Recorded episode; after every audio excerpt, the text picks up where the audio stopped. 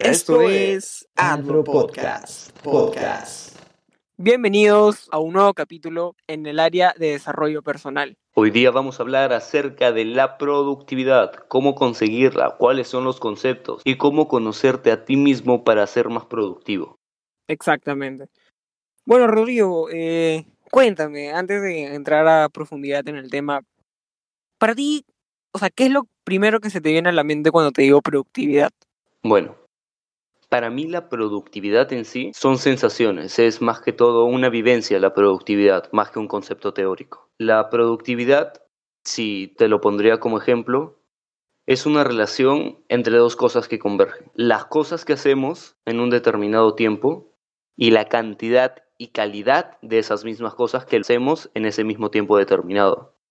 Yo definiría el ser productivo con hacer cosas de calidad y cantidad gestionadas con respecto al tiempo determinado que cuentas para realizar esas tareas. Claro. Yo describiría la productividad como aquella capacidad y habilidad que se gana con el pasar del tiempo de mejorar en la gestión, la organización y el proceso de producción de aquellos trabajos que tienes designado o que tienes que hacer. Tú, con respecto a la productividad, ¿cuál sería el concepto que le darías? A ver, si hablamos de una conceptualización per se de la productividad en un plano en desarrollo personal, lo que estamos tocando hoy en día, que la productividad es eh, el producir más a menor tiempo. Esa es la relación básica y precisa, eh, la producción más a menor tiempo. Sin embargo, esta relación conlleva un marco que se denomina como calidad. Uno debe producir más con calidad en el menor tiempo. Eso yo lo, yo lo llamaría eh, productividad. Una habilidad de producir más en menor tiempo con calidad. Pero no sé, o sea, pienso que la productividad como concepto igual se tergiversa mucho por las personas. La relacionan mucho con lo que es la gestión del tiempo o con el estilo de vida. Claro, lo que pasa es que es demasiado sencillo el confundir el término de productividad con gestión de tiempo, ya que justamente tienen una relación muy fuerte. Sin embargo, hay que recalcar y hay que tener en cuenta, ¿no? Que la gestión del tiempo no es más que una acción que desemboca productividad. Sin la gestión del tiempo no hay productividad, sin embargo no es lo mismo, simplemente es una acción que desencadena la otra. Exactamente. ¿Cuáles son los consejos personales que darías o las herramientas o metodologías de productividad que tú tienes y que aconsejarías a nuestro público para que puedan mejorar cada día? Eso yo, a título personal, yo he identificado dos que me han servido mucho, pero mucho, mucho, mucho a lo largo de mi vida, que han sido el GTD o en sus siglas en inglés, que es el Get Things Done, y el la matriz de priorización. Pienso que estas dos metodologías son muy adaptables, muy amoldables al estilo de vida, porque es muy importante identificar el estilo de vida y el tipo de persona que tú, que tú eres para poder generar mayor productividad en tu vida. Entonces yo pienso que estas dos metodologías, a título personal, se han acomodado, acoplado muy bien a mí.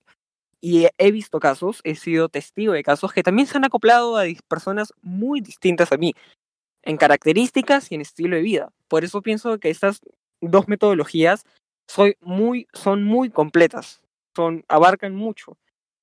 Si me permites explicar, el Get Things Done o el GTD, más que una metodología, es una herramienta de diversificación. Te pediría que tú lo explique, explicaras mejor por lo que tú eres especializado en esta metodología, Rodrigo. Más que todo es como un grupo de metodologías o un grupo de herramientas, el GTD, ya que convergen varias herramientas para formarlo. Una de ellas es la regla de los dos minutos. Esta declara que toda acción que conlleve de dos minutos a menos se haga justamente en ese plazo determinado en el momento en que tengas un hueco pequeño de tiempo libre. Por ejemplo, estás a punto de entrar a una reunión, pero empieza en media hora y tienes que revisar correo electrónico. Ese correo electrónico, por cada correo electrónico te toma alrededor de dos minutos. No gastes más de dos minutos por cada correo electrónico y según eso, gestiónalo en dónde va a ir antes de la reunión. En ese plazo determinado de 32 minutos vas a poder avanzar bastante y simple y llanamente vas a llegar al final del día con menos tareas y menos estrés.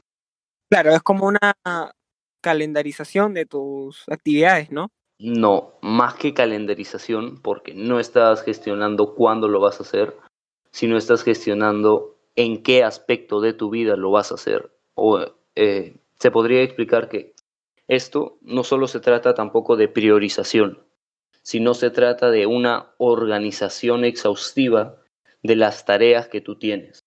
Por ejemplo, hay una bandeja de entrada que son todas las tareas que tú debes de anotar, las tareas que tengas directamente y las metes a la bandeja de entrada. Y cuando tengas tiempo, revisas esa bandeja de entrada y la pones en su respectivo lugar. Por ejemplo, empiezas a ver las tareas y hay una bandeja para trabajos en PC, otra para trabajos en la oficina, otra para trabajar en casa, otra de algún día tal vez, que son las cosas que tú en lo personal quieres hacer algún día. Entonces, esto no solo se cierra para el trabajo y la productividad en el trabajo, sino también en la vida personal. Libros que quieres leer, viajes que quieres hacer, eh, conversaciones que tienes planeadas o conversaciones que te gustarían tener con algún amigo, algún familiar, etc. Entonces, esto te ayuda a organizar absolutamente toda tu vida para llegar a ser muchísimo más productivo. Ahora, el GTD en general, lo único que queda es tomar absolutamente todo lo que te llegue y ponerlo en la bandeja de entrada. Eso sería lo que más o menos yo te diría.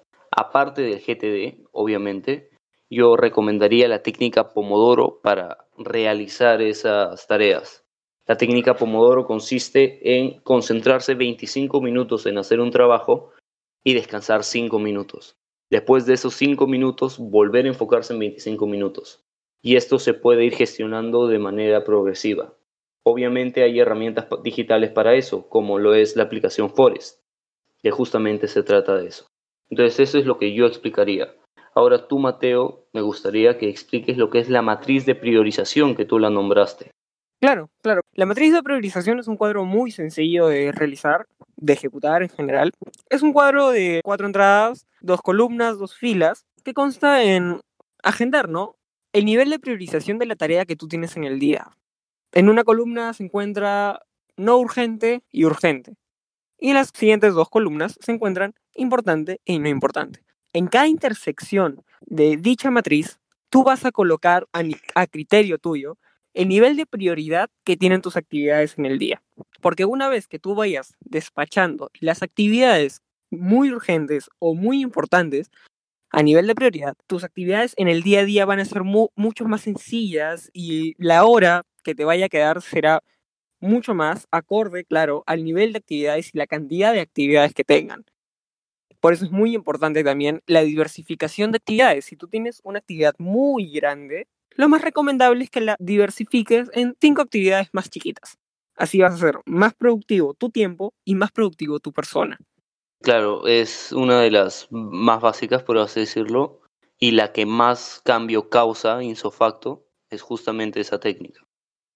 Ahora, este, yo les recomiendo que no se queden solo con la información que les damos, sino investiguen más al respecto y expláyense muchísimo más con respecto a estas tecnologías. Y compruébenlo ustedes mismos, no nos crean a nosotros eh, de frente, compruébenlo, practíquenlo y van a ver cómo su productividad sube. ¿Cuál es el mayor consejo que tú puedes dar para poder realizar una introspección correcta? Mm, bueno, antes de entrar a dar un consejo, yo quisiera hacer una breve conceptualización de la introspección en el nivel de productividad. Pienso eh, en mi forma de ver las cosas desde, desde mi perspectiva, que es muy importante la realización de una introspección para cambiar tu vida a ser productiva, ya que mediante esta técnica vas a poder identificar lo que realmente te apasiona hacer, hay muchas técnicas para realizar una introspección, pero la que yo utilicé, las dos principales, fue el cuadro Ikigai y el cuadro Life en Wix. Estos dos cuadros realmente eh, representan a través de intersecciones los cuatro aspectos importantes de tu vida. El amor, la salud, la profesión y las relaciones. Ya sea a nivel amical, ya sea a nivel familiar. A través de esas intersecciones vas a poder llegar a la conclusión de identificar cuál es la actividad o cuál es la profesión o cuál es la verdadera persona que te gustaría y te gusta ser.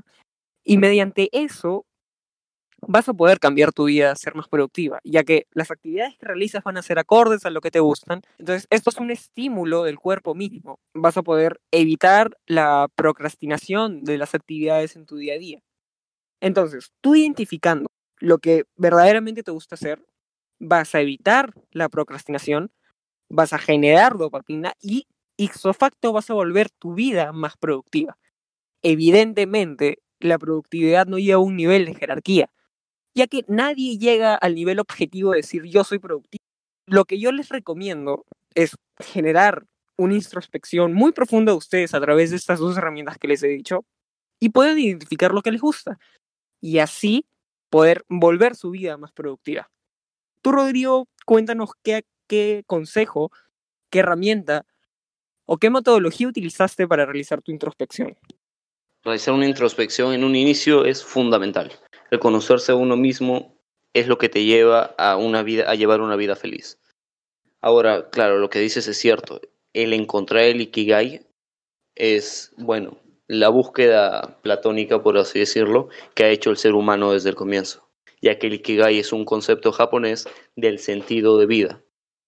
Yo les aconsejo en lo personal que vean el seminario, o bueno, eh, la charla que dio Yokoi Kenji, Yoko Kenji es aclamado por el público por ser un coach de desarrollo personal. Él vivió en, Colombia, si no me equivoco, y de, ahí se fue a vivir a Japón y ha experimentado ambos estilos de vida, ambas culturas, y ha podido encontrar la diferencia entre ambas para luego explicarnos el qué es lo que nos podría venir mejor para nuestra vida, ¿no? Por decirlo de alguna manera. Él tiene una charla acerca del Ikigai, y yo les recomendaría que la vean. No es muy larga, es corta y tiene bastante dinamismo al hablar.